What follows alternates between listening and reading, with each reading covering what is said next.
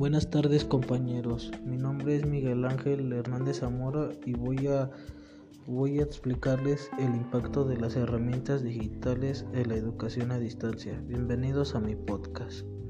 Bueno, durante la pandemia ha predominado la idea de salvar el año, el programa y garantizar el currículo oficial. Se supuso que sería una tarea sencilla suplir la falta de escuelas actividades mediadas por internet, televisión o radio como un traslado de escuela hacia la casa con prácticas educativas muy parecidas a las que se realizan en las aulas.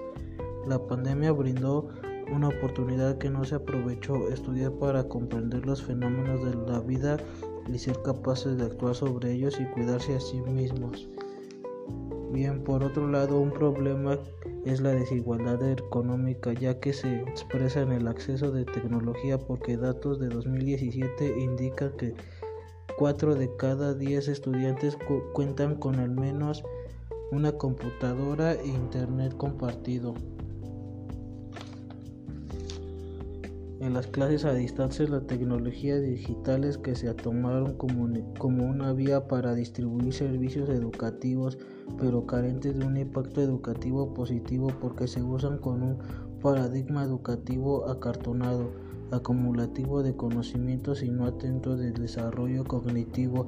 En sí misma, la tecnología no ayudan a fortalecer la educación, pero sin embargo ha sido demasiado útil para no estar tan alejados de la educación y seguir comunicados con nuestros compañeros y maestros.